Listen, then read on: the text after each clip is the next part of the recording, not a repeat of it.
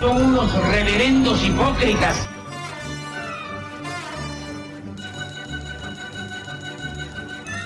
¿Por qué no suben a la tribuna a responderme si son tan hombrecitos? Tú te puedes reír, tú puedes decir lo que tú quieras, pero tú mientes.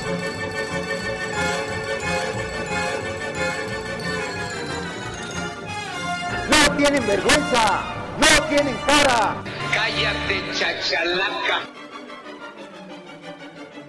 Bienvenidos a Política Nacional. Disculpe si nuestras netas se le estrellan en la jeta. Y por favor, sea serio.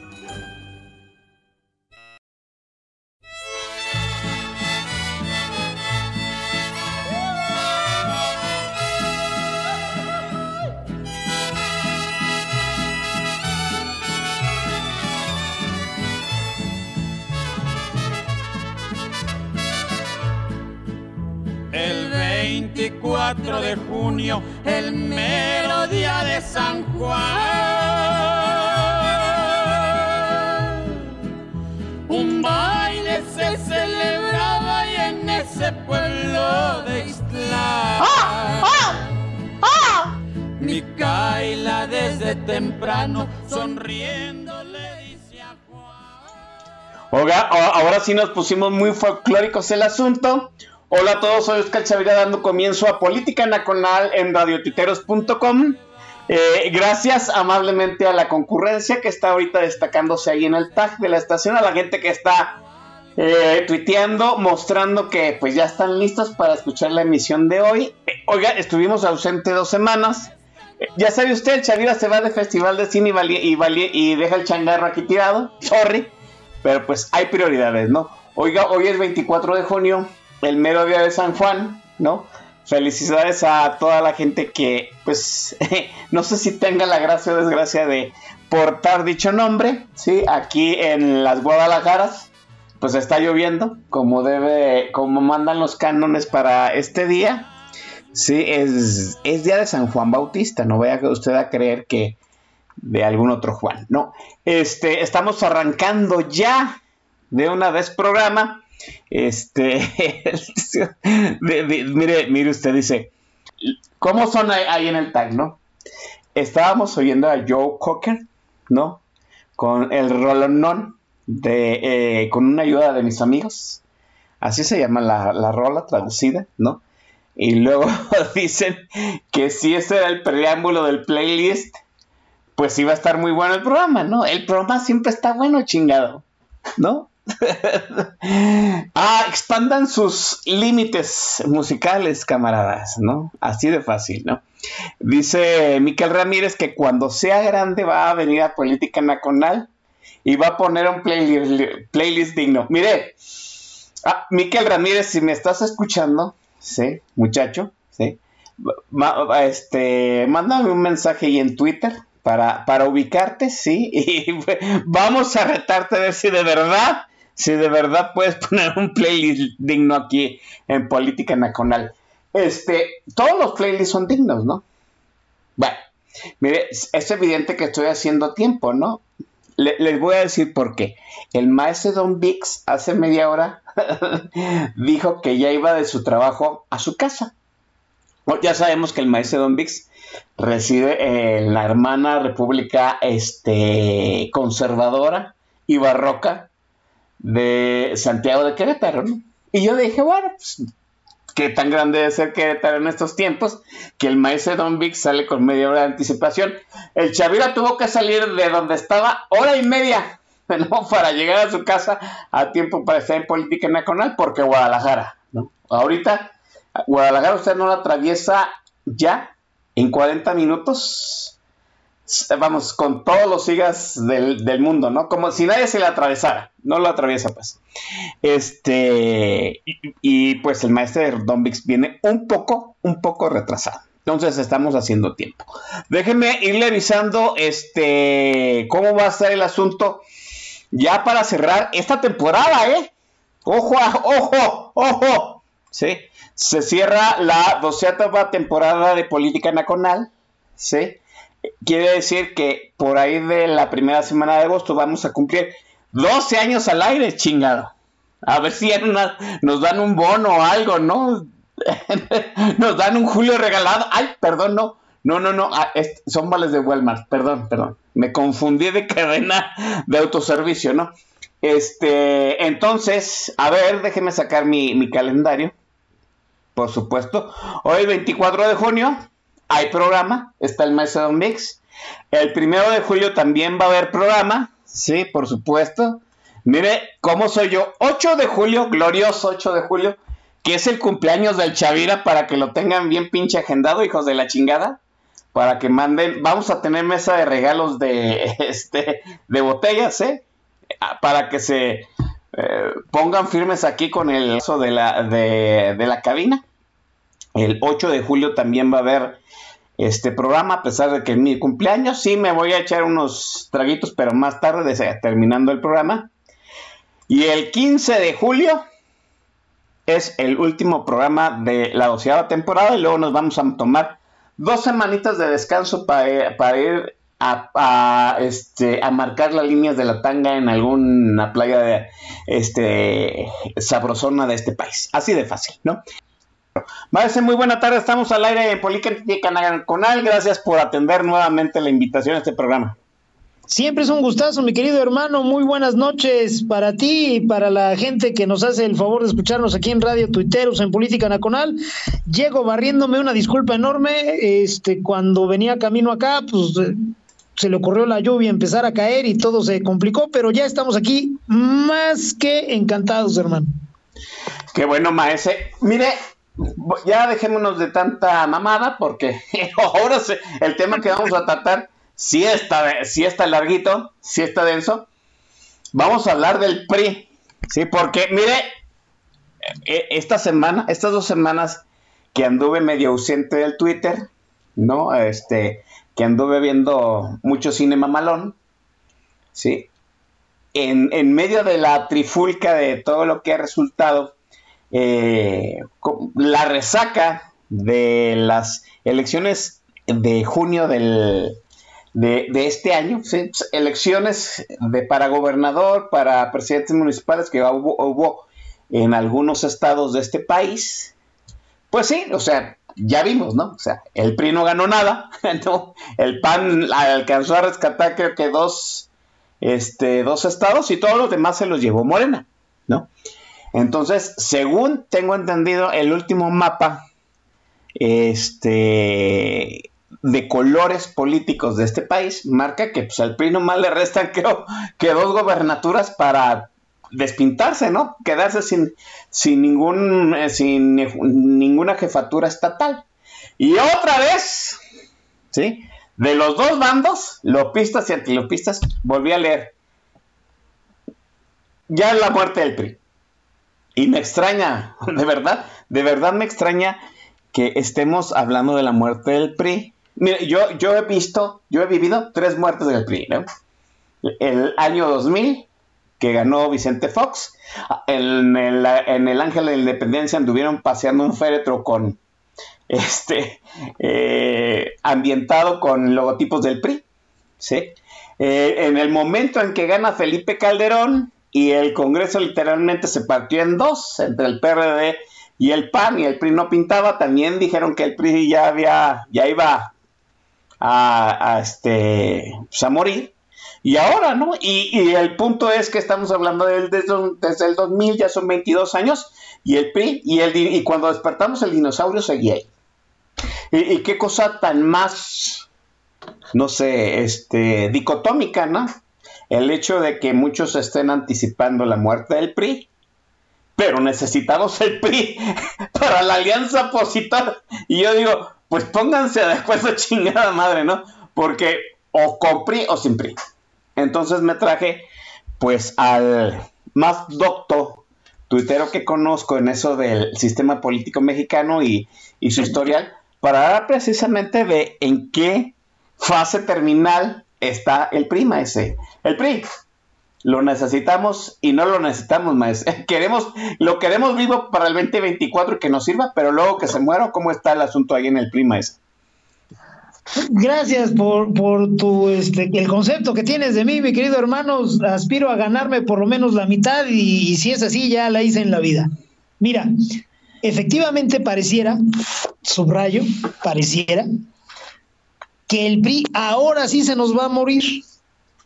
Esto es, como bien lo señalas tú, en el año 2000 este, se platicó y se dijo y estábamos tan felices con el triunfo del PAN que dijimos, bueno, pues tendríamos que ser muy, pero muy pendejos para volver a votar por el PRI, ¿no? O sea, ya es obvio que el PRI ya se acabó y se va a morir.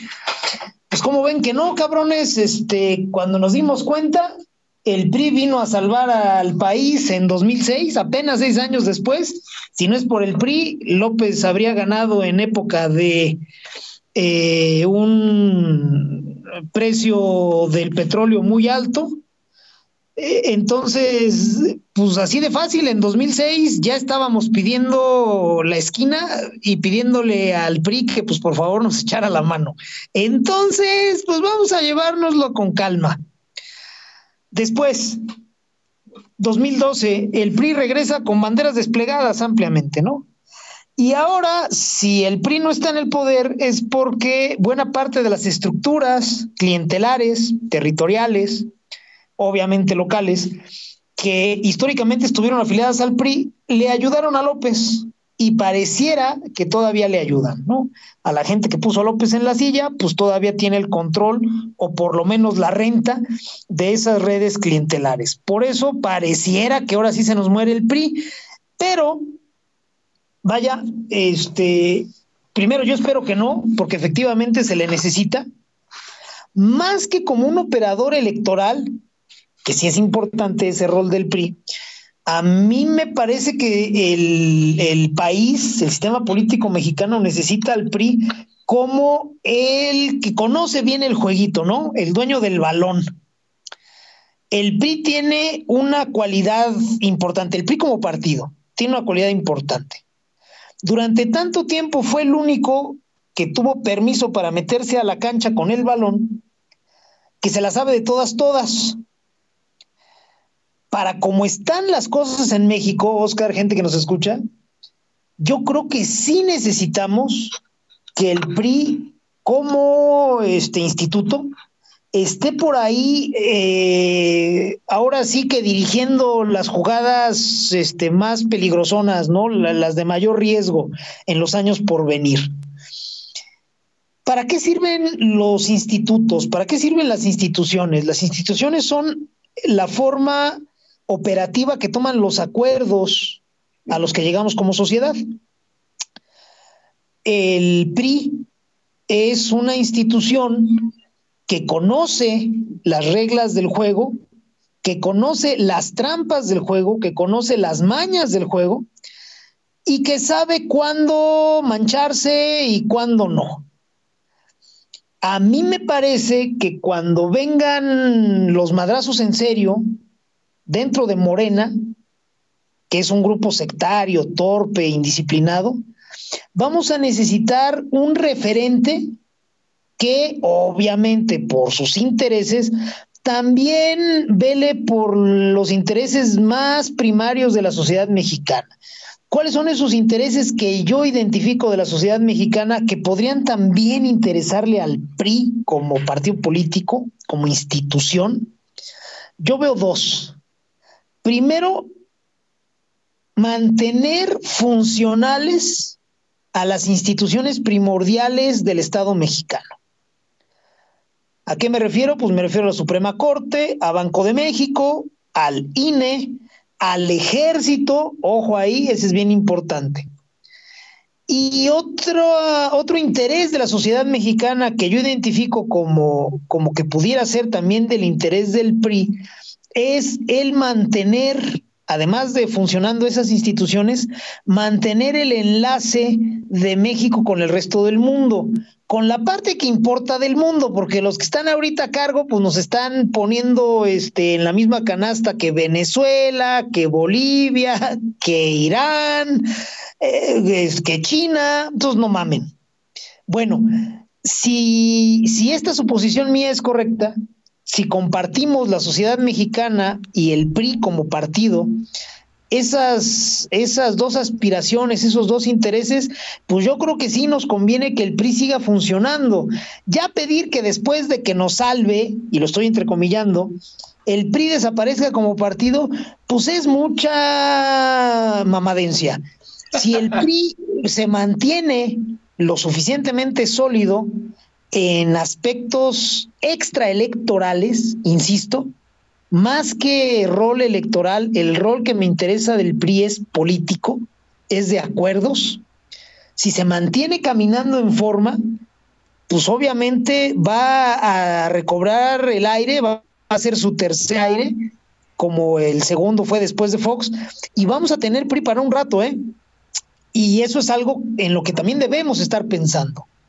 Aquí, de esas dos eh, e, intereses que yo identifico como comunes entre la sociedad mexicana y el PRI partido, pues sí son bien poquitas, ¿eh? Fuera de eso, casi puedo asegurarles que las intenciones del PRI no son buenas eh, y, que sus, objetivos divergen completamente con los de la sociedad mexicana. Y tendremos después de que nos acudamos a la pandilla de supernacos hijos de puta de Morena, tendremos que pensar en cómo volver a domar al dinosaurio. Así que, pues a esta historia le queda mucho aire, Oscar, gente que nos escucha, sí, al PRI yo no lo veo muriéndose. Me parece, y lo vamos a comentar más adelante, que hay unas tensiones y unas dinámicas que nos eh, muestran a un instituto vivo, esto es, a un acuerdo formal, funcional, vivo, y yo creo que vamos a seguir viéndolos un ratito en el escenario. Sí, mire, yo concuerdo totalmente con usted. Creo, maestro, que están, que hay gente que desentiende mucho e, esa, eh, ese doctor Jekyll y Mr. Hyde que hay en el PRI en este momento, ¿no? Yo podría decirlo de, de esta forma. El único que tiene el manualito completo de la política mexicana, pues es el PRI. Sí, sabe, como dice el de Don Vix, como, como los ingenieros que ya están al punto de la jubilación, pues sabe qué fierro, qué tornillos apretar, qué fierros jalar, este, qué componentes este, sustituir, dónde este, meter las manos y dónde no, para de algún modo volver a encauzar la política de este país. ¿Sí? Es cierto, ¿no? Decía Macario Escatino, lo, lo comenta mucho en los podcasts que él tiene, Maese, que pues en realidad eh, este país se divide entre la gente que mama la ideología revolucionaria y los panistas, ¿no? O sea, y que en realidad Morena y el PRI, Morena, el PRD y el PRI, lo único que han hecho es este, usufractar ese electorado que mama el dogma revolucionario. En, en algún momento en que Morena, pues haga mal su transición, este, una vez que López, es, que tal parece que sí lo va a hacer, se vaya de la presidencia, si lo hace mal, pues va a haber un cagadero en Morena y, y, ese voto revolucionario de algún modo no se va a ir al pan así nada más porque sí. Yo sé que muchos piensan que los votos que pierde Morena se van automáticamente a la oposición, pero pues no es así. E, se necesita alguien que encauce de alguna otra forma ese ideal revolucionario que en algún momento, digo, iba bien, ¿no? Encausado a, sí, somos revolucionarios, pero es una revolución moderna, eh, más liberal, más abierta al mundo. Este, la, la gran pregunta más es si acaso no necesitamos también, vamos, necesitamos al PRI políticamente, sí, porque él tiene el manual, porque es un referente de esa ideología revolucionaria que de algún momento no se va a pasar a Acción Nacional mágicamente. Pero ¿acaso no necesitamos también su maquinaria electoral, maese? Porque y, yo estoy elucubrando y sé que van a decir, pinche chavira, te la estás hiperlactando demasiado. Pues a mí me parece que ahorita el PRI nada más nos funcionaba como en su momento funcionó este, el partido del Baster, ¿no? E, el partido del Baster era una maquinaria electoral perfecta. Como partido, pues ya tenía sus asegúnes. Pero a mí me parece que la maquinaria electoral del PRI, al menos para el 2024, todavía debería de funcionar de algún modo, ¿no me sé? Mira, sí, eh, se necesita, sí, por supuesto. necesitamos completa esa estructura, no, esa es la buena noticia. Este, y es importante señalarlo así, porque ni de pedo el PRI va a poder repatriar toda la estructura. Ya quedó claro, después de la madriza que se recibió este, en el 21 en los estados del Pacífico y algunos otros, y después de ver el cumplimiento al pacto que tienen algunos priistas este, formales o priistas con credencial con los priistas que se movieron a Morena en Oaxaca, en Quintana Roo, eh, pues está claro que, que no están mancos, ¿no? Todavía quieren jalar con López. Lo necesitamos, sí, la necesitamos toda, no. El reto aquí es como cierto. Sí, el, el PRI es un partido muy disciplinado, pero pues hay una decisión importante. Quizá la decisión venga desde algo tan lejano como 2012. Morena se crea en noviembre de 2012, poco antes de que Peña tomara el poder. Si creemos que hay un plan de parte de los priistas más obtusos, de los dinos, para eh, echar por delante a López y recuperar el poder, pues podemos sospechar que entonces que ese pacto viene desde 2012, ya formalmente, ya pensando en, mira, ahorita le vamos a hacer así, después vas tú y entonces, ta, ta, ta, bueno. Eh, tenemos entonces dos visiones de partido, claramente, que siempre las hemos visto en la política mexicana y que las identificamos a partir de 1994 como dinos y como renos. Los renos ¿Cuánta estructura pueden jalar? En este momento me parece que no mucha. Pero todo está en función de que se vuelvan un polo de atracción. A ver si logro explicarme. Renos y dinos son grupos que no pueden generar la marea, que no pueden generar las olas de la política mexicana. Se pueden subir a ellas, pueden tenerlas en usufructo, pero no las pueden generar. Esas dinámicas, las que determinan la marea política, ¿qué, prevalece más, si la visión Reno o la visión Dino? Eh, pues se forman en la sociedad, eh, se ven muy influidas por el mundo, entonces, eh, pues no está fácil nada más que los renos digan, ya llegamos y ahora sí, este, de a cómo nos toca. Cuando los renos y cuando los dinos son los que pueden hacerse con el poder, es porque la opción más poderosa, Reno Dino, es la que tiene mayor arraigo y atractivo entre la sociedad. ¿Cuándo llegan los renos al poder en México? A mediados de los ochentas. Sí. Llegan de la mano de Carlos Salinas, el presidente de la Madrid decide que el país está yendo al caño, que la generación que le precedió la cagó espantosamente y ve que su generación política venía todavía muy condicionada por el estilo postrevolucionario, ¿no? Bartlett, Arsenio Farrell, este, este señor que estuvo en comunicaciones y transportes, que se me olvida su nombre, Hutklut, todos ellos este, son de la generación de, de la Madrid. Y de la Madrid identificó claramente que todos esos güeyes venían con el enfoque digno. Entonces se los saltó, los marginó y los soltó el poder en manos desde 1986, cuando eh, ya se va al carajo Jesús Silva Herzog y queda ya a cargo del gabinete económico y de la política en general en México, Carlos Salinas y su grupo, llegan los renos al poder y se formaliza en el 88 con Salinas, eh, eh, presidente, y con Cárdenas y Muñoz Ledo, que eran dinos y siguen siéndolo, este, marginados, este, y les regalan el PRD y les regalan la Ciudad de México para que se estén tranquilos.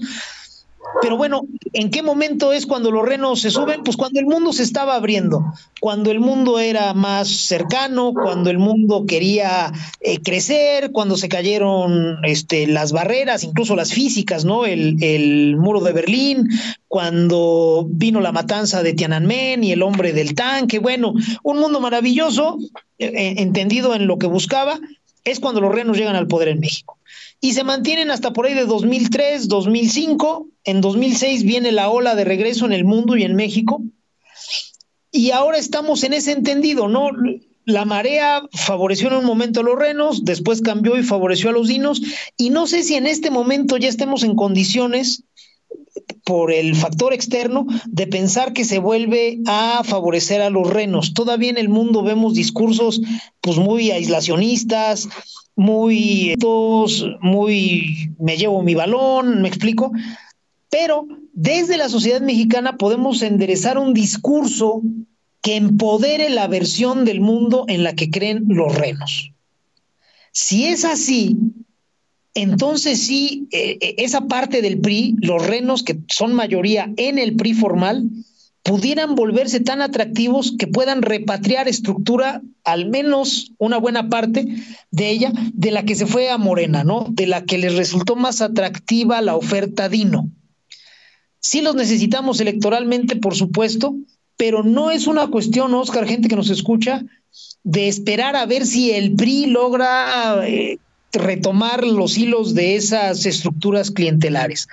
Es más bien desde la sociedad ser capaces de influir en el discurso público de manera que los renos se vuelvan más atractivos entre aquellos priistas mercenarios o incluso entre los renos que están acobardados para que toda la marea empiece a favorecerlos. Y entonces sí, mira, va a ser esto miel sobre hojuelas en el 24 y ya a partir del de, primero de noviembre, me parece, es cuando entre el siguiente presidente, nos tendremos que preocupar por el dinosaurio recargado. Pero hasta entonces, pues sí hay que ver cómo, cómo ponemos un discurso que empodere al PRI Reno, que fundamentalmente está agrupado en el PRI formal, en el partido, Oscar.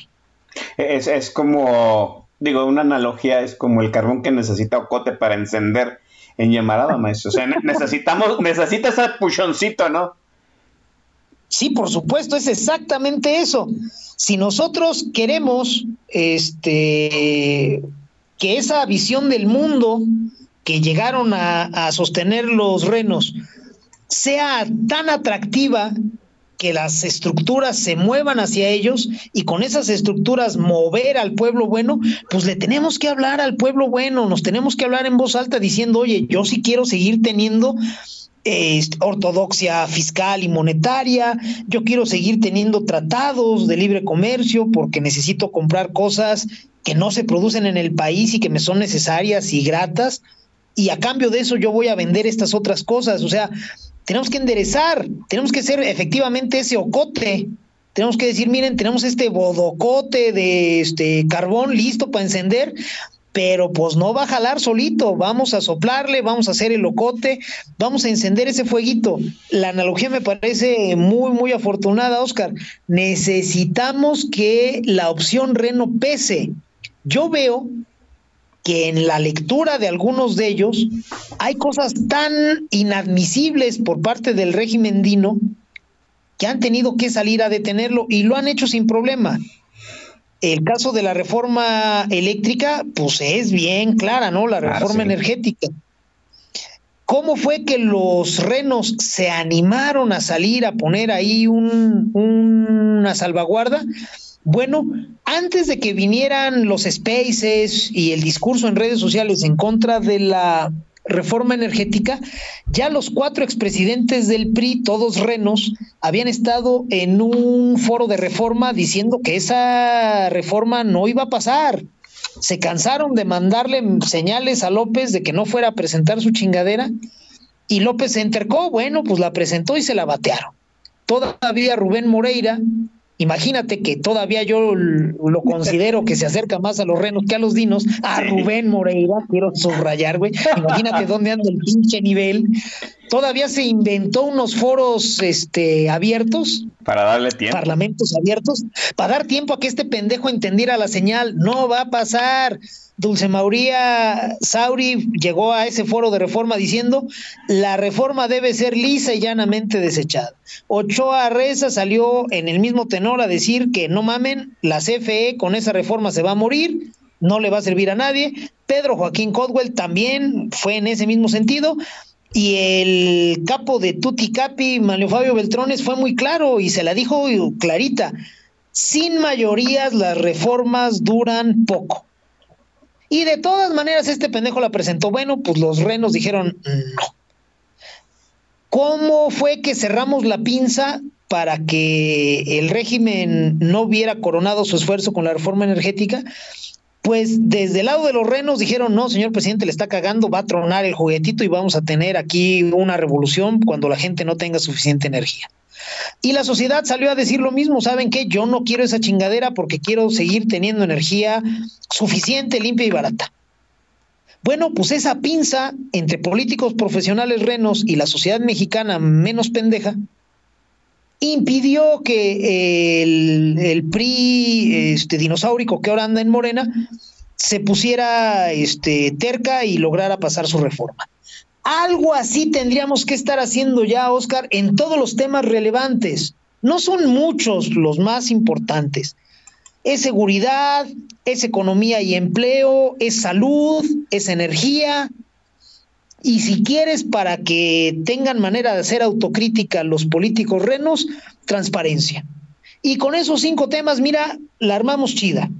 Si somos capaces de decirnos cuánto apreciamos esa visión eh, globalista, integradora, de intercambio, de libertad, para que eh, la marea vaya a favor de los renos y se puedan subir a ella y puedan jalar estructura y puedan cautivar al electorado. Y en el 24, no nada más quitarnos de encima a López, que sí es importante, sino jubilar a todos los pinches viejitos, lo digo con todo respeto, como diría el clásico, que están con él el de comunicaciones que vino a suplir al otro idiota, el siniestro Manuel Bartlett, eh, eh, mi querido fiscal Gertz, todos esos viejitos nostálgicos del pasado que se pusieron de acuerdo y pusieron lana para poner a López en la silla, tienen que irse con él. Y eso solo lo vamos a conseguir con un discurso muy amplio desde la sociedad, Oscar, gente que nos escucha. Muy bien, Maese, es momento de cederle los micros a usted este, y nos deleite con su curaduría musical. Venga. Con todo gusto, hermano Oscar, vámonos a escuchar, pues auténtica poesía con música. Este, esta mujer, pues, son las letras más finas que pueden ustedes encontrar en el, en el momento. En este momento eh, hay 0% de sorres en sus canciones, así que bueno, las podemos, las podemos reproducir con toda confianza. Es un gran perfil, es una Gojda tóxica, lo tenemos que decir. Es una Gojda tóxica honesta, además. Me refiero desde luego a María José, ya ustedes la identificaron claramente, y vamos a iniciar con uno de sus clásicos, quizá el título más fino de toda su discografía, que los tiene notables. La canción se llama no soy una señora cuando son las 8 de la noche con 34 minutos tiempo del centro de México. Después de este baño de sorres, el staff de Política Nacional, Oscar Chavira y el Domis, regresamos. Dios. La herida de un hombre una novedad. La gente juzgará cruzando opiniones empieza otro día. Un par de kilómetros más, sin horizonte, sin nadie que le importe, dejando mis sueños el cuarto de cualquier motel, con la cara cubierta, con la vida revuelta. Marcaste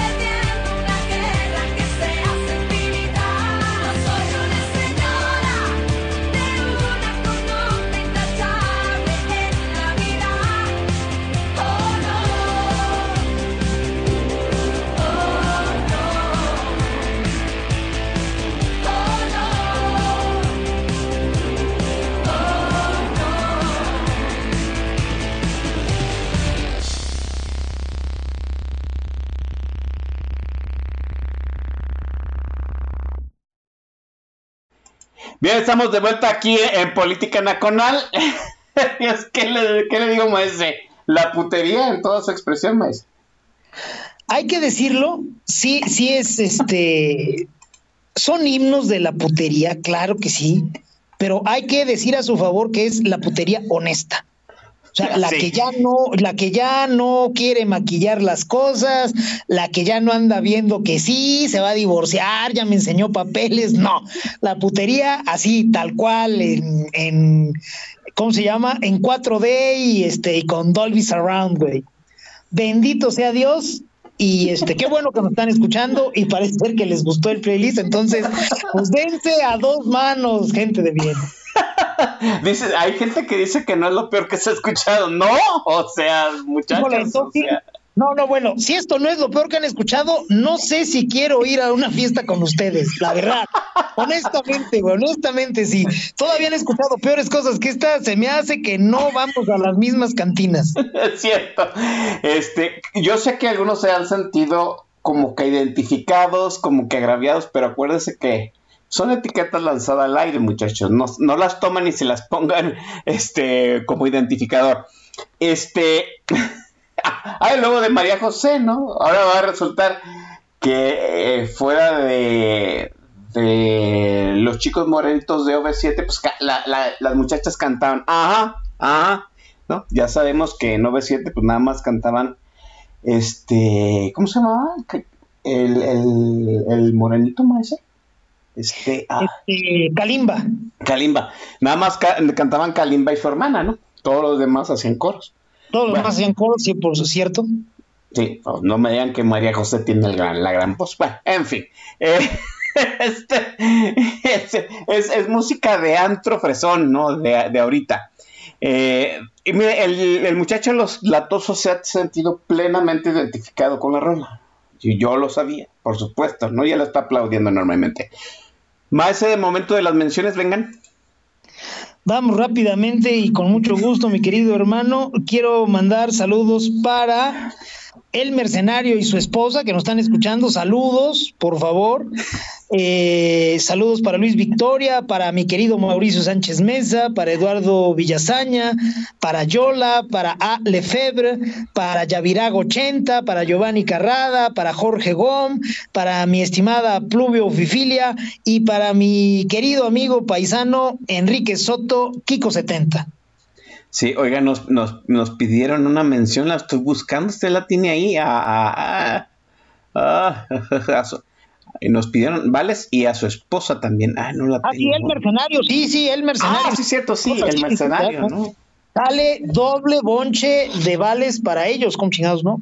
Así es. E- Es, como esas estampitas de amores, maes. ¿Se acuerda de esas estampitas? Ah, como no, amor es, sí, como no, con, con unos dibujos de niñitos, ¿no? Sí, con unos dibujos de niñitos, ¿no? Aunque los dos eran niñas, porque el niño nunca mostró pilín. Este, este, bueno, amor es escuchar política nacional juntos. Ay, qué pinches cursis. Claro que sí. Di- Dice Enrique Soto que es un playlist de honestidad valiente. Ah, ahora resulta así como no. Sí, pues fuera máscaras, güey. Oye, ¿ya ves qué? es? ¿Cómo está este pedo? Pues está así, güey. ¿Qué? Pues vas, güey. Yo sí, yo sí lo suscribo a mi Kiko 70. Sí es honestidad valiente. Un saludo también para Tavo López, que nos este, está saludando en este momento. Eh, Es, es, eh, es como esos memes de que sale este el meme de Lucerito, ¿no? Sí, y no. Bueno, déjenme ver quién está acá en el chat de la estación. Está Aibar Aibar, a Guzmán 4, el Master El Shah. El Master El Shah presagiaba que el playlist iba a estar del nivel Joe Cocker. Espero no, no hayas sufrido una decepción después de haber escuchado a María José. está Dritten. No, Póker, mi querido El Shah, sí le acabamos de provocar un derrame, una disculputa, mi querido Shah. Está Dritten, Javier Santoyo acaba de llegar, sí, muy subrepticiamente, pero yo lo alcancé a ver, entonces le vamos a poner media asistencia. Está el camarada Corazcón, un- alguien que se puso uno de 13, 5S, 7C o 9. Yo no entiendo cómo ponen de usuario sus contraseñas de este del Grinder, muchachos, no hagan eso. Jarocha 76, A Ferrales, Santrolimios, eh, Carlos de Guadalajara. Eh, me encanta este, el Miniso, me encanta de que. Qué chingada. a ver, Si un día, si un día ponemos, pues, ¿cuáles usas con, te acuerdas más, Xavier? Y mire que yo soy un desmemoriado de primera, no, pues el Miniso gana por mucho, ¿no? Pinche usuario tan más cotorro. Está Fredacia, Genaro, Jorge Cordero, Latoso Bebé que está pidiendo besitos en el Yoyopo, besitos. Miquel Ramírez, que ya, ya lo retamos a que pusiera un playlist digno, le vamos a dar fecha. Está Pu- Publio Fifilia, Sorullo, el Taekwondoín Pum, Puma y mi estimadísima Tere Rubio desde las áridas tierras de Monterrey, Nuevo León. No, este, bueno, vamos a lo que venimos. Marce, usted dice que hay una disputa entre dinos y renos dentro del PRI y que hay, de algún modo, pues sí, ¿no? Ha- Hay que agarrar los pompones y eh, hacerse coletas y pues tirar a que los renos ganen, pues en ese, en ese dilema hamletiano que tiene el PRI de ser o no ser. La gran, la gran pregunta es cómo estamos ahora dentro de las pugnas internas del PRI, porque pues yo veo que todas las semanas los expresidentes del PRI y algunos eh, miembros prominentes le dicen a Alito que se reúnan con él. Pues, en algún momento, si mal no recuerdo, hubo un consejo general priista que no era otra cosa más que este grandes vacas sagradas del prismo que emitían opiniones sobre temas este, controvertidos o temas en los que no se podrían poner de acuerdo cuando el liderazgo dentro del partido era débil. Yo, yo sé que Alito no es un dechado de virtudes, ¿no? Y menos ahorita que le están tundiendo con esa situación de la corrupción dentro de su gobernatura en Campeche, pero pues nos sirve un PRI que tiene cáncer terminal y además tiene una pugna interna entre las vacas sagradas y el presidente nacional del partido, Maese. Mira, yo veo una pugna que efectivamente toca a la dirigencia.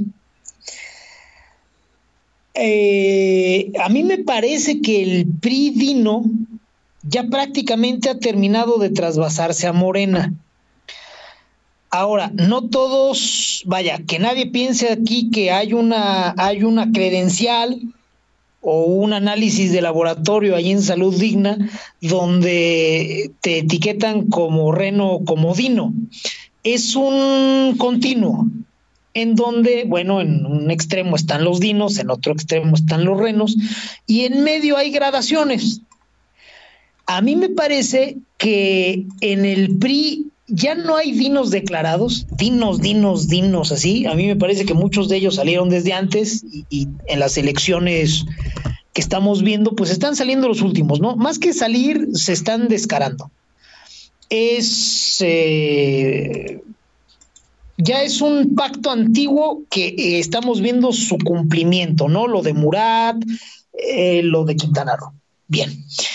Sin embargo, en el PRI formal, donde me parece están agrupados la gran mayoría de los renos, todavía hay perfiles que quizá eh, han demostrado ser ambiguos, que no está muy claro para dónde quieren jalar, que quizá no han jalado con los dinos en Morena, pues porque no les han cumplido la exigencia, porque no fueron dinos de, primer momento y ahora pues ya como que ya la cobija no alcanza para todos.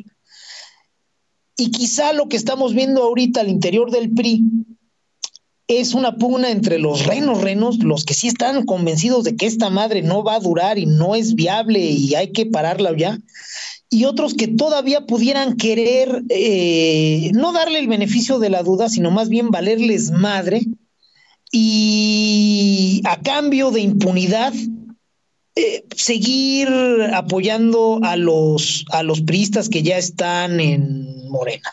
Concretamente en este momento pienso en Alito Moreno.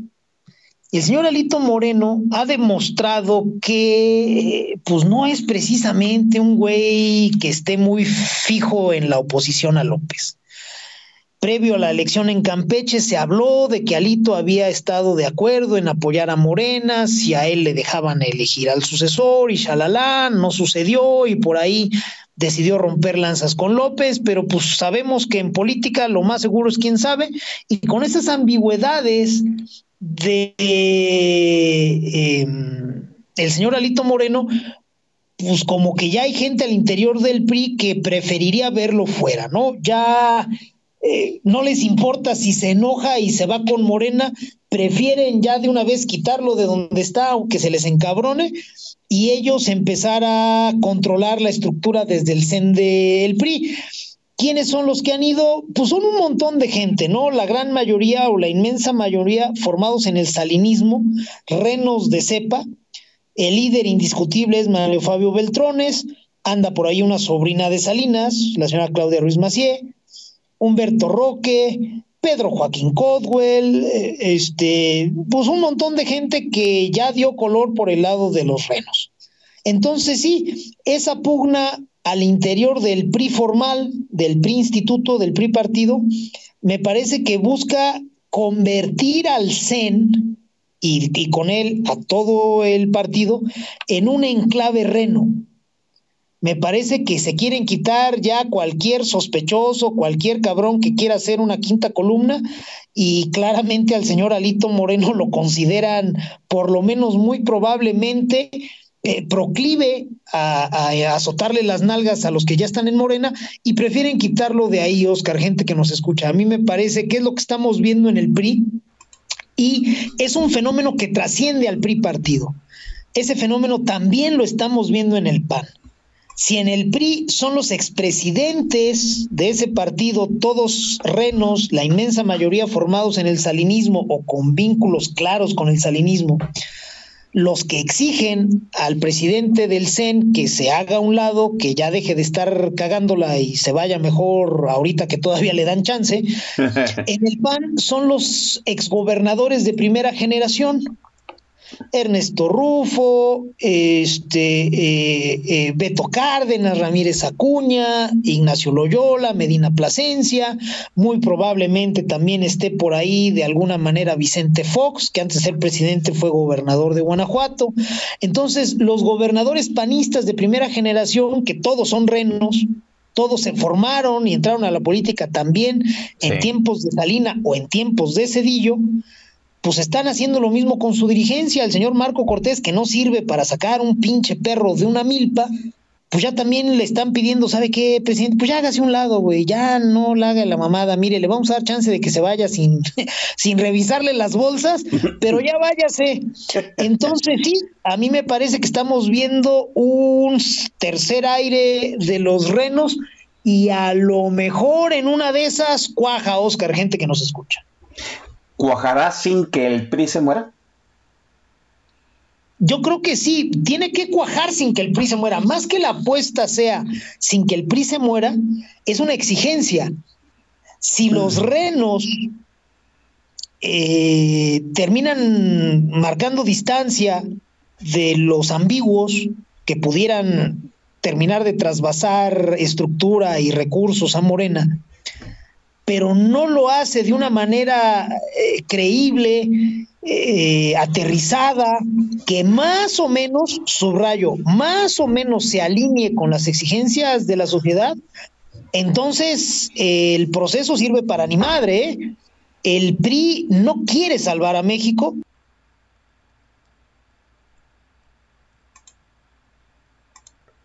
Creo que perdimos al maestro Mix. Permítanme un momento. Ah, se nos fue. Se, se cerró el Skype. Ah, qué cosa tan chula es esta, esta situación. Permítanme un momento para retomar la emisión nuevamente con el maestro Mix. Estamos entrando. Aquí el maestro eh, eh, está haciendo una, una pregunta muy interesante que ahorita en un momento le voy a pasar al, al maestro Don Vix. Nada más retomar la, la comunicación. Ya tenemos aquí abierto. Vamos a hablar.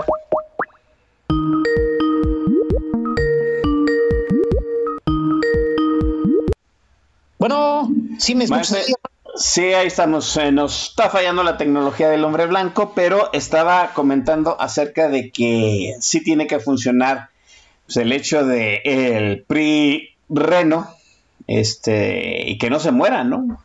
Yo, No, yo no. quisiera, quisiera agregar a, a esa situación de que tiene que funcionar el PRI Reno sacudido de los dinos con el hecho de si en esa intentona en que los renos se hagan del poder dentro del PRI y acaben consolidando a lo que queda a un núcleo que, político, a un, a un núcleo partidista dentro del revolucionario institucional, le, le da tiempo a que López Obrador pues siga, mm, vamos, ¿cómo, cómo, cómo decirlo? no Ofreciendo cañonazos de 50 mil pesos. Porque a mí me parece que, que López Obrador lo entendió mm, vamos, más anticipadamente que mucha gente, ¿no? El hecho, esa situación de ofrecer este, diputaciones, secretarías, direcciones, embajadas, para de algún modo crear una inercia, yo le llamo eh, una transferencia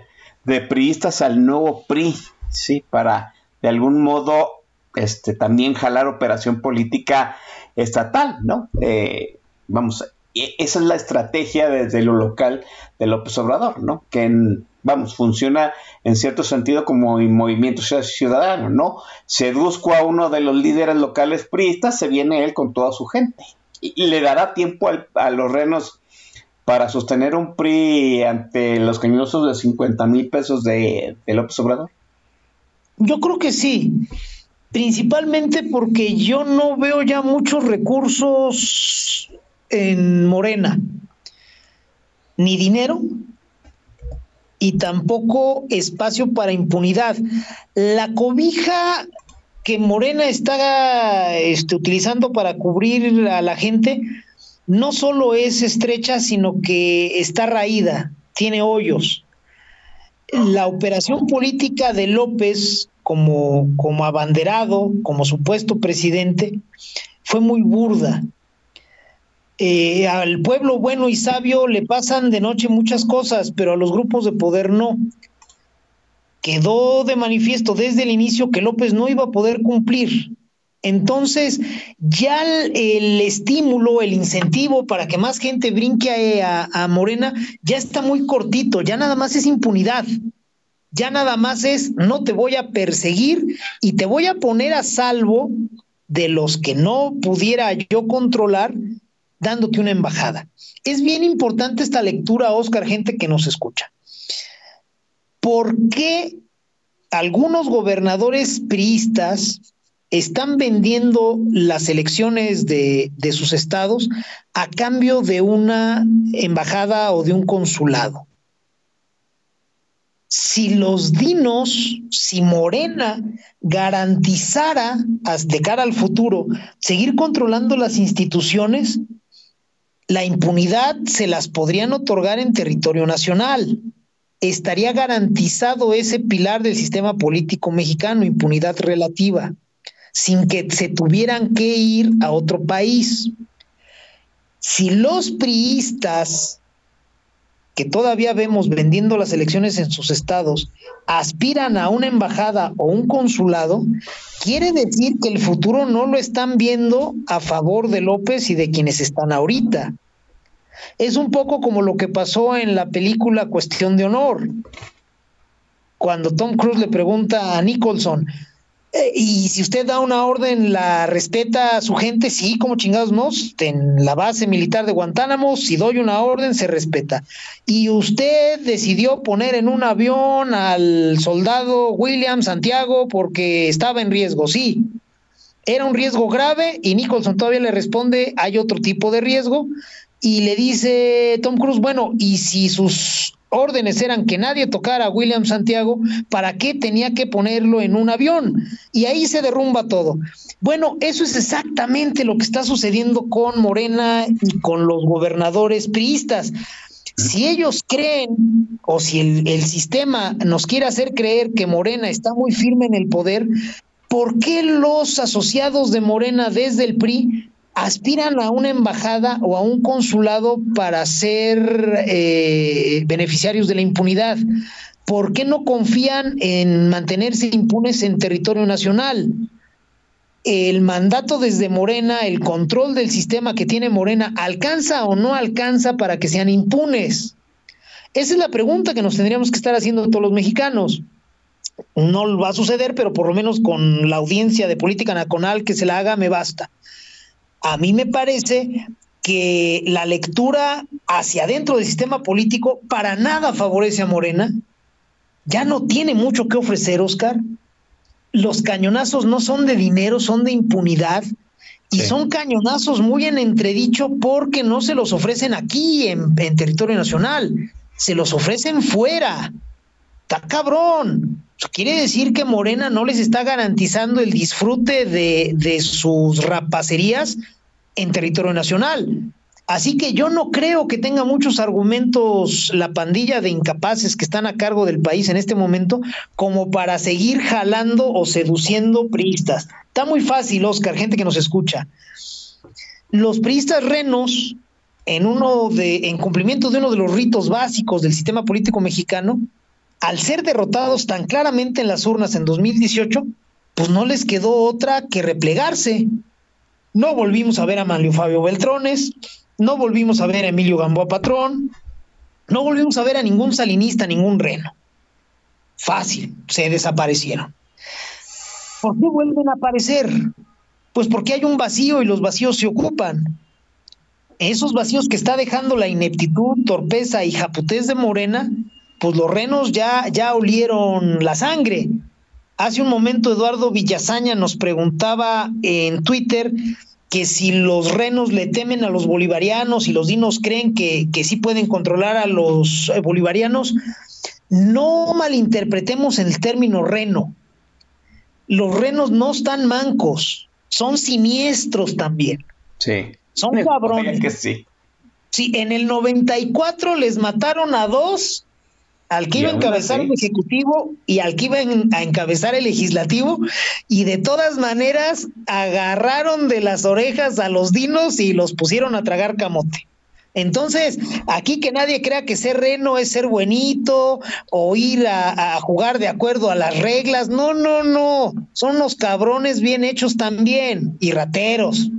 No más que su visión del mundo nos conviene más a los mexicanos, a los de a pie, y por eso es que este, habría que apoyarlos. Pero que nadie se confunda aquí con que son buenos o que son hermanitas de la caridad. Son cabrones. Entonces, a mí me parece que, que el hecho de que hayan regresado a la escena nacional no solo es por la emergencia institucional, sino porque también consideran que tienen muy buenos chances de hacerse con el poder nuevamente, Oscar.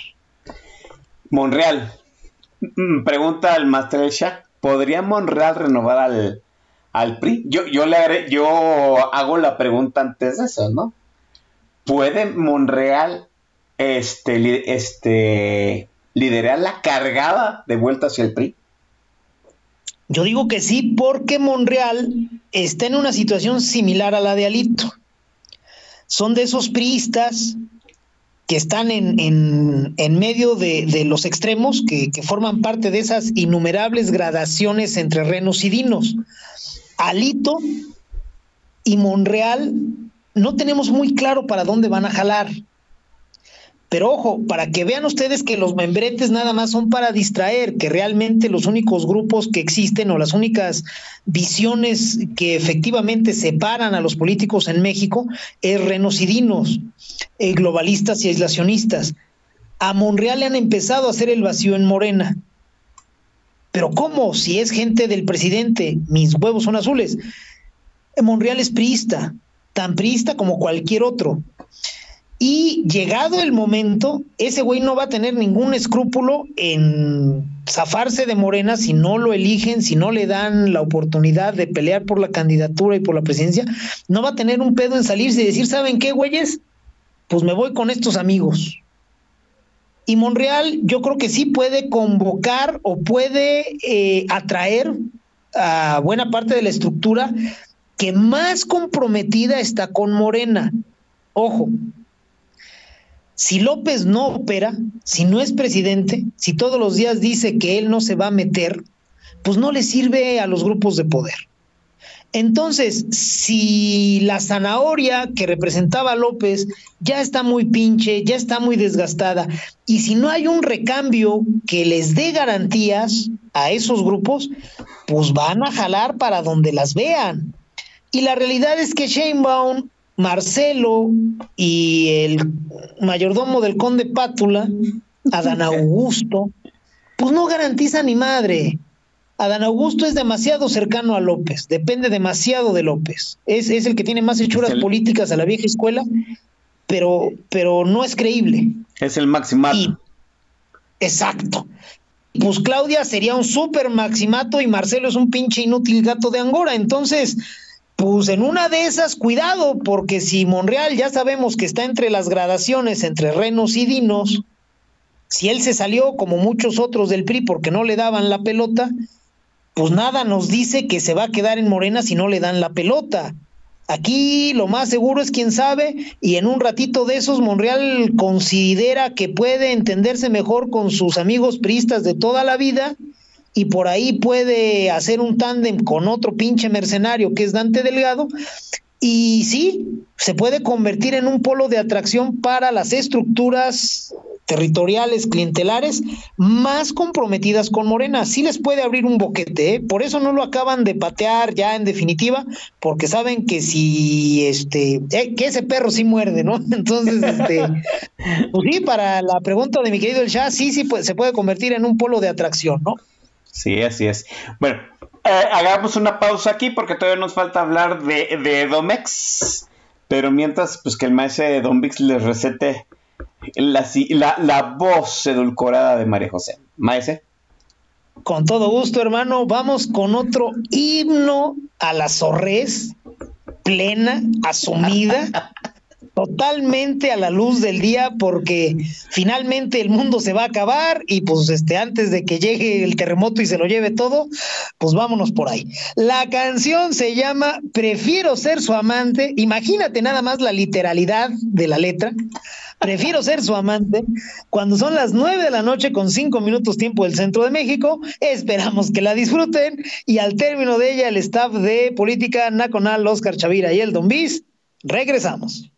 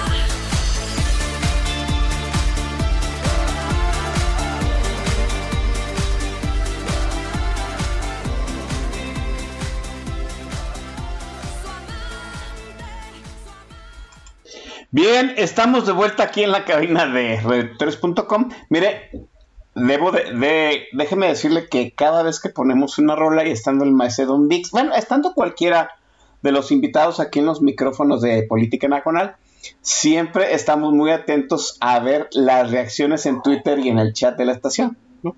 Y, y ahora sí nos extrañó que después de esta rola ampliamente de putería, pues ustedes estuvieran tan tranquilos. Yo supongo, sospecho, este, que estaban bailando la coreografía y traían el celular en la mano. ¿no? El maestro Don Mix llegó a preguntar que quién había escrito esta, esta rola y el latoso bebé ya nos dio el dato, la escribió Patti Cantú. Qué gran dato, muchacho latoso. Le debemos un trago a ese cabrón. Precisamente nos preguntábamos quién le escribió esas letras a María José, concretamente la de Prefiero ser su amante. Porque sí, sí hay que decir, se necesita un nivel de sorrez depurada y tenemos que estrechar la mano de esa mujer. Gracias por el dato, chamaco latoso. Aquí apuntamos tanto el dato como que te debemos un trago, cabrón. Ahora, maestro, estaría bien en algún momento en el futuro hacer un playlist de Patti Cantú porque también está dentro de- del género de la putería, maestro. Sí, sí, sí, dentro del espectro zorrístico, Doña Cantú también tiene lo suyo, hay que decirlo. Entonces yo creo que no para la próxima, porque le quitaríamos el morbo este, al público, pero vamos a tomarlo en cuenta para en una emisión posterior este, poner a mi Pati Cantú de oro. ¿Cómo chingados? Así es. Va- vamos rápidamente al último segmento y este no me lo no, no quiero que se deje el, el punto fuera de- de- del aire porque a mí me parece que sí los renos tienen que tomar el control del PRI sí tienen que hacerlo antes de que al presidente se le ocurra algo- doblar la apuesta y mandar cañonazos de 100 mil pesos para que siga creciendo la desbandada Sí, necesitamos nosotros de alguna forma presionar esa situación, ¿no? El, el enemigo de tu enemigo es tu amigo y pues presionar de alguna forma que los renos dentro del PRI ganen, de que Alito se haga a un lado, ¿no? Ah, es mejor que, que no estorbe. Y a mí me parece que todo eso tiene que ser ya porque nos presiona la elección del eh, Estado de México que va a ocurrir a mediados del año que entra. Y si mal no tengo yo calculado, eh, si el cronómetro, vamos, si el reloj electoral no dice lo contrario, pues este, el proceso electoral de Domex empieza en enero del 2023. ¿Y por qué es tan crucial el Domex? Simple y sencillamente porque es el, este, primer bastión electoral del país. Es decir, ningún otro estado, ni siquiera la Ciudad de México, tiene tantos electores como el Edomex. Eh, el 1, 2, 3 de estados con mayores electores son Edomex, la Ciudad de México y luego Veracruz, en ese orden. Si Veracruz está seguro con Cuitláhuac, la Ciudad de México está 50-50 según las últimas encuestas, pues sería interesante que Edomex se quedara de alguna forma pues con un gobernador de oposición y qué mejor, digo yo, que fuera ya pues, un gobernador de la alianza opositora como este los vamos como los este vamos como las ideas más chaqueteras que tiene el estimadísimo Pablo Macluf, ¿no?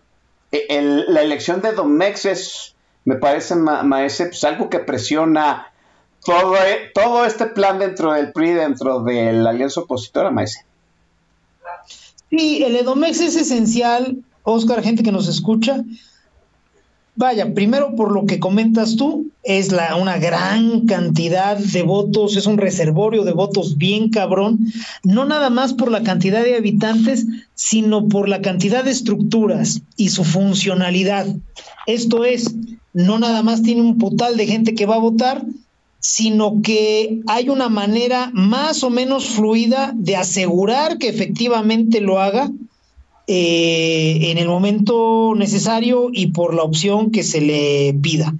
Bien, eh, además de eso tenemos un tema con el Estado de México. Está gobernado por el PRI nominalmente, por la gente de eh, grupo Atlacomulco, por la gente de Peña Nieto, el señor Alfredo del Mazo eh, está ahí y finalmente es un gobernador funcional, no sé si bueno o si malo, pero sí gobierna, pues, o sea, sí opera.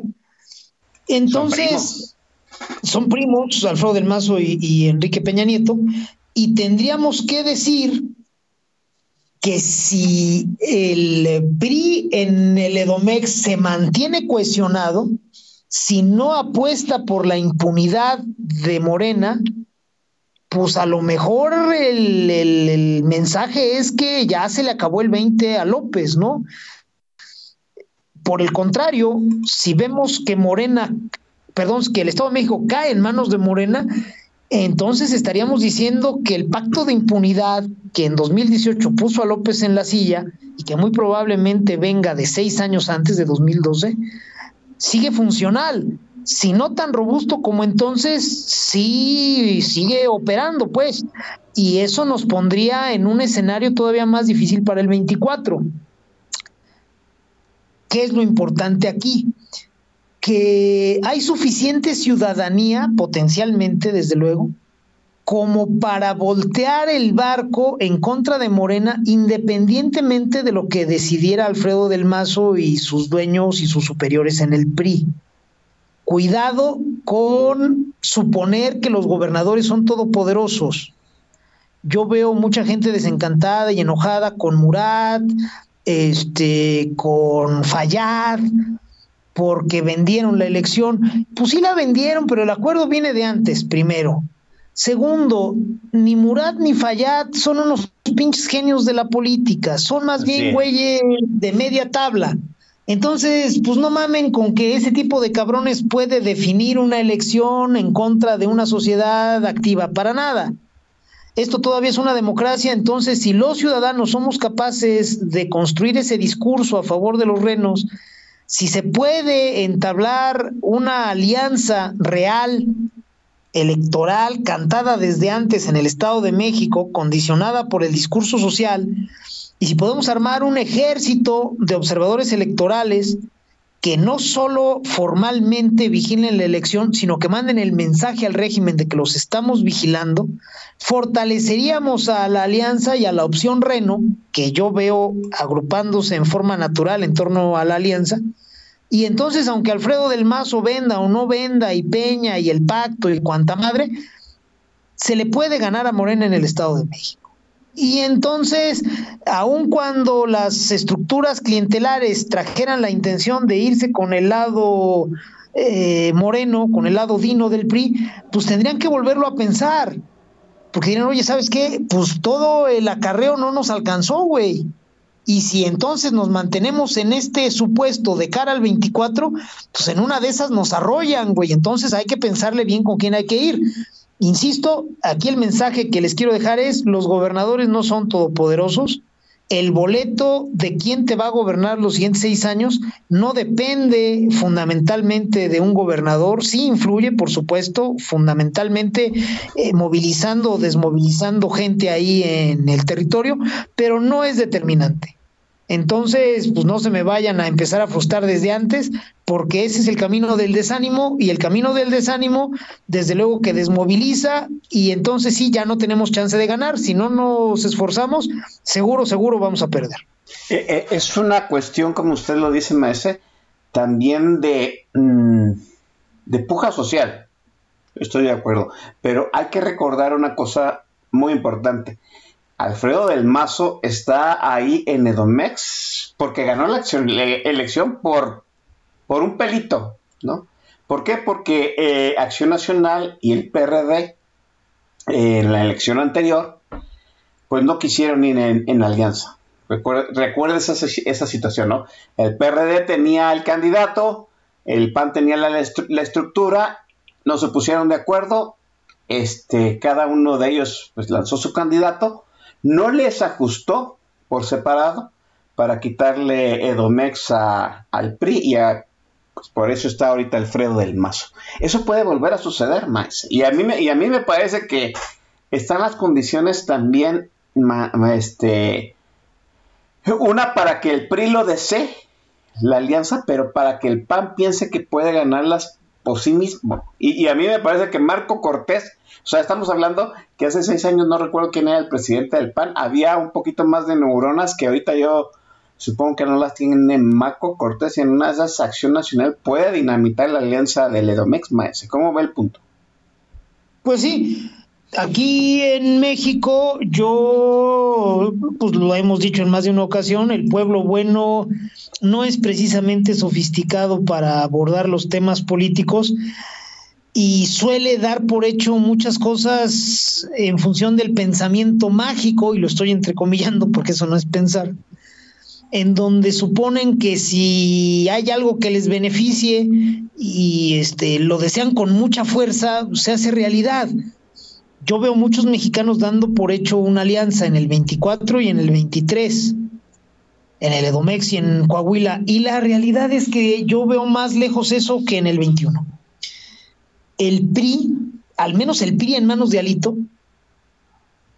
puede sentir la tentación de ir por su cuenta tanto en el 23 como en el 24. Alito Moreno ya se dio cuenta, y la gente que está en torno a él, que se necesita muy poquito para que la gente corra a verte como Salvador. Cuando eh, se votó la reforma energética, la cacharon al vuelo, Alito Moreno y Rubén Moreira, y organizaron un discurso y lo apuntalaron con acciones para venderse como salvadores. Se concentraron en hoteles cercanos a San Lázaro y el día de la elección desde muy temprano salieron con sus maletas diciendo que les iban a madrugar a los de Morena, iban a llegar un día antes y el eslogan fue ya llegó el PRI aludiendo a algo que había estado ausente, que había estado dubitativo y que ya se decidió y hace acto de presencia y viene a salvarte. Les quedó muy bonito el videíto, el eslogan es muy bueno y la forma en que lo vendió, sobre todo Rubén Moreira, pues fue como de Salvador. Y entonces ya calcularon en el PRI y lo, lo calcularon correctamente, hay que decirlo, aunque sea muy triste, que a la gran mayoría de los mexicanos con muy poquito, pero de veras con muy poquito, les alcanza para agarrar pose de, de, salvadores y remar votos y remar discurso favorable, ¿no? Entonces en el PRI pueden estar considerando ir solos. El propio Alito y concretamente tratándose del 24, ya se vio haciendo una naya, secuestrando la candidatura desde la presidencia del CEN. Entonces, pues la gente que está dando por hecho la, la, alianza, sí le voy a pedir que se relaje un chingo. Esa alianza hay que construirla tanto en el 24 como en el 23. En el Estado de México y en Coahuila, el PRI puede sentir la tentación de ir solo, puede considerar que PAN, PRD no le pueden aportar mucho. No sé en el Estado de México, pero sin duda en Coahuila yo creo que no hay mucho que les puedan aportar. Y si en el PAN tenemos un pendejo mayúsculo dirigiendo, y es un decir, los destinos del partido, pues cuidado, porque entonces tenemos a un ambicioso de miras cortas dirigiendo al PRI y tenemos a un ñoño que lo único que está haciendo es cuidarle la candidatura a su patrón Ricardo Anaya y fuera de eso no le va a importar ni va a poder hacer más nada. Esa alianza, insisto, hay que construirla porque yo la veo bien pinche lejos. Llévensela con calma, mexicanos, en, en ese afán por dar por hecha la alianza y mejor pónganse a construirla. Sí, es cierto. Yo, yo, estoy igual que usted, ¿no? Hay, hay, yo, yo hay gente que ya dio por hecha la alianza, no entiendo el cómo ni el por qué. Mire, Eduardo Villasaina está dando todo un dato aquí en Twitter, ¿no? ¿Quién era el presidente del PAN en 2017 que se negó a hacer la alianza este, en Edomex con el PRD? Ricardo Anaya, ¿no? para que lo tengan bien presentes, ¿no? Y ahorita está Marco Cortés que, pues mire, ¿no? Tiene un cordón umbilical y, yo creo que más grueso que el que tiene eh, Marcelo Ebrard atado a, a, López, pero Ricardo Anaya, digo, Marco Cortés lo tiene con Ricardo Anaya.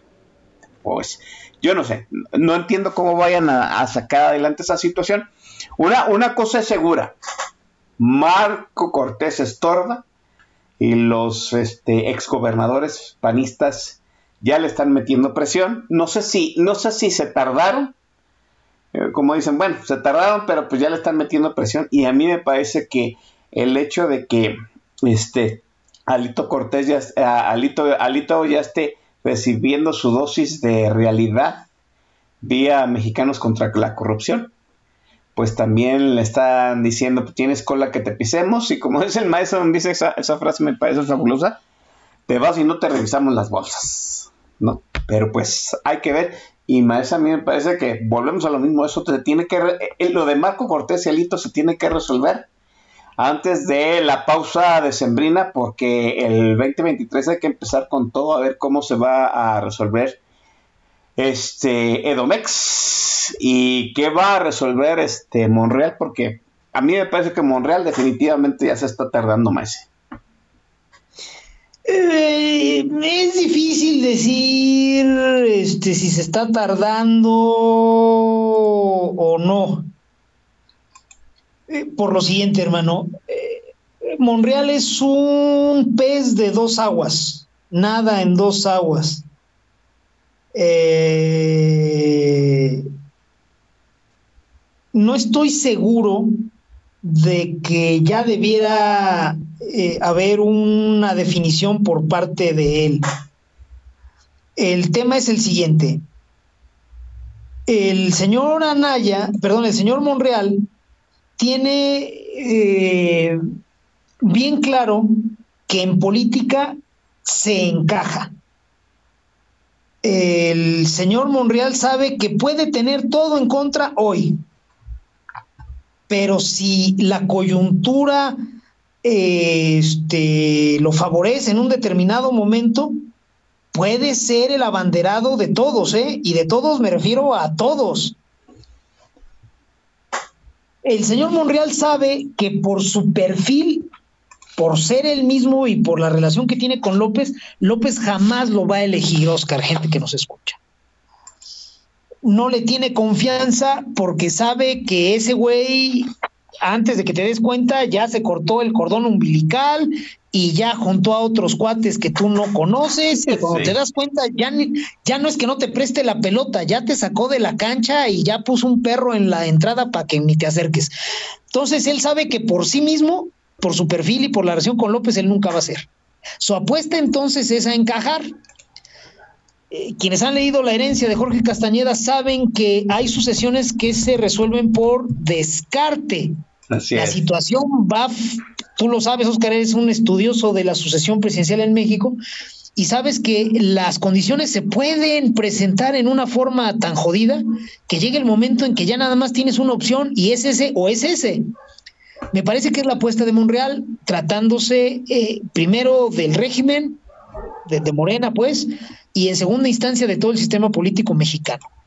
Sí, las cosas se le complican tanto a Morena en su elección interna que todos este, terminen tirándose de mordidas y se acabe la civilidad y este, pongan en riesgo no, no la unidad, porque Morena no tiene unidad, sino la viabilidad del proyecto electoralmente, los grupos de poder pueden terminar diciendo, ¿sabes qué? Nadie, nadie me garantiza de estos tres pendejos que haya suficiente cohesión electoral. Ya la política la vemos luego, pero para ir más o menos coordinados a la elección, necesito a alguien que me lo garantice. Y si llegado el momento las cosas se pudren tanto en Morena que el único que lo garantice sea Monreal, pues va a ser Monreal. López no es un presidente fuerte. De hecho, es uno de los presidentes más débiles que hemos tenido, es un pinche ren de grupos. Si llegado el momento a los grupos les parece que Sheinbaum, Marcelo y el otro pendejo no garantizan suficiente cohesión al momento de ir a la elección, pues van a decir que sea Monreal. Esa es la apuesta de Monreal. Entonces, no estoy seguro de que se esté tardando, Oscar. A mí me parece que sus declaraciones de que su límite es la, este, dignidad. La dignidad, como si tuviera dignidad, imagínate nada más. Este, pues son para contemporizar, son para ir construyendo un trampolín, un trampolín que a lo mejor no usa, porque pueden alinearse las estrellas para que él sea el candidato del régimen.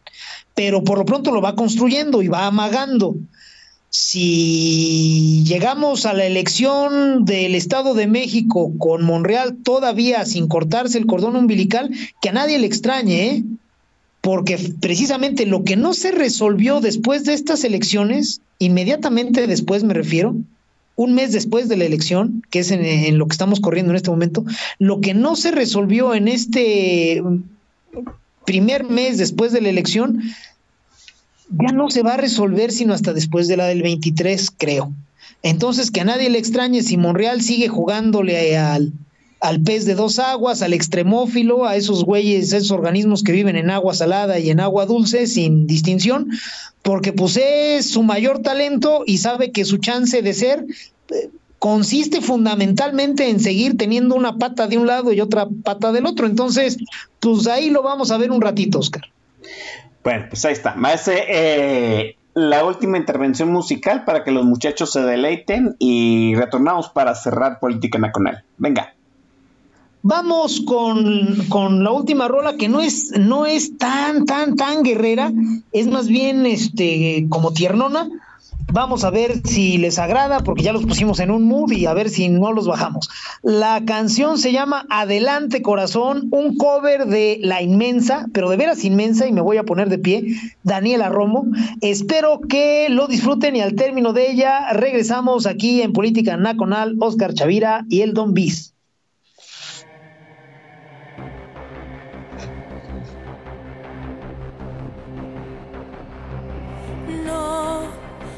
Puedo comprender. Porque el amor nos llena de sorpresas. Su perfume me envolvió. Y ahora de repente se evapora. Se me escurrió de entre la piel y fue mucho más allá, mis fronteras. Y me llegó la soledad, pero tengo que escapar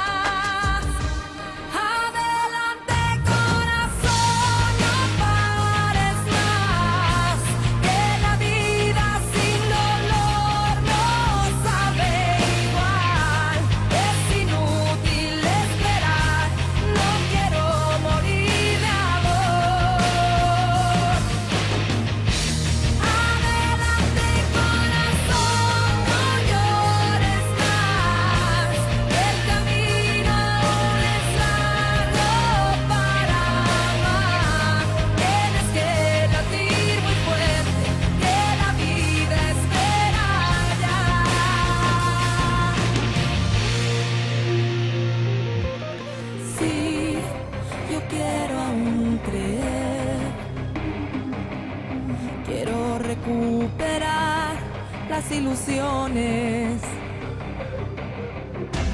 Ya mis heridas cerrarán y serán la cicatriz de que yo quise entregarme. Porque la vida es el amor, seguirás latiendo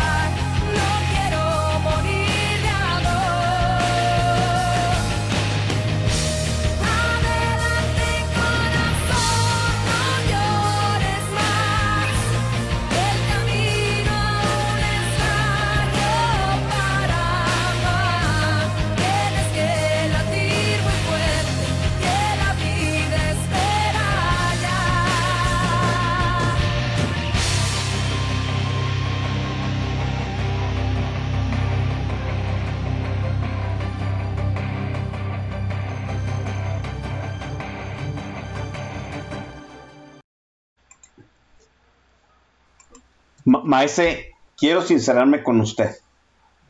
Este, Dime, e- e- el playlist resultó triunfador contra todo lo que yo esperaba. Mira, yo creo que este, hay que decirlo. La audiencia de política mm, nacional es una conocedora de el pop actual y no tiene atavismos sociales que le digan, ay, no mames, es que esas canciones, yo estaba cierto, seguro de que el playlist de esta noche iba a ser un éxito y me congratulo de que así haya sido. Bueno, eso ha sido todo, muchachos. Maese, le agradezco enormemente que haya vuelto a venir a esta cosa que es política nacional, este, a volvernos a orientar hacia dónde va a jalar el dinosaurio. Todos los que están apostando que el dinosaurio va a morir, pues yo les digo que van a volver a, despertar al día siguiente y va a seguir, va a seguir. Maese, enorme como siempre, le agradezco. Muchísimas gracias.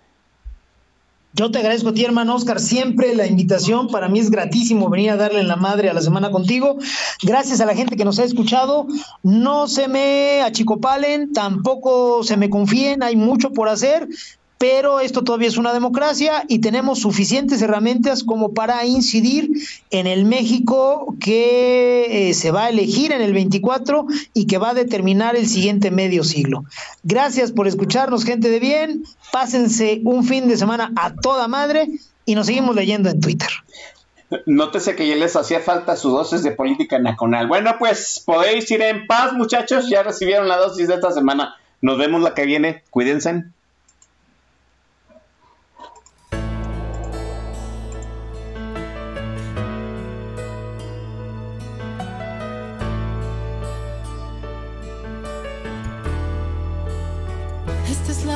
Última vez que me prometes lo que no es. Por fuerza no voy a hacerte cambiar. El tiempo del adiós se nos adelantó. Y con pedir perdón lo logras apagar mi decepción. Hiciste todo al revés. Aún no puedo entender por qué tu loca pasión te desubicó. Y hay huellas de otro amor presentes en tu piel. Te has convertido en otro ser tan diferente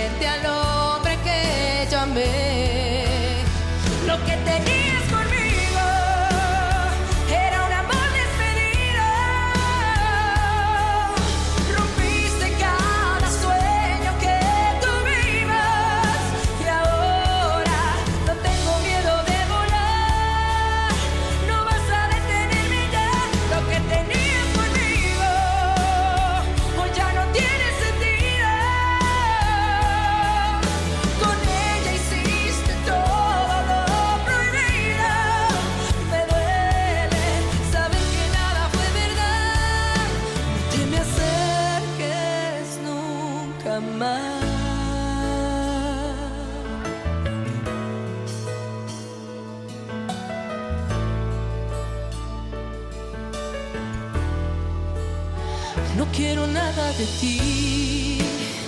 Fue un espejismo lo que viví. Me hice creer que estábamos bien. Te amaba y me fallé. Yo sola me engañé. Me puse contra la pared. De ti no me sabía desprender.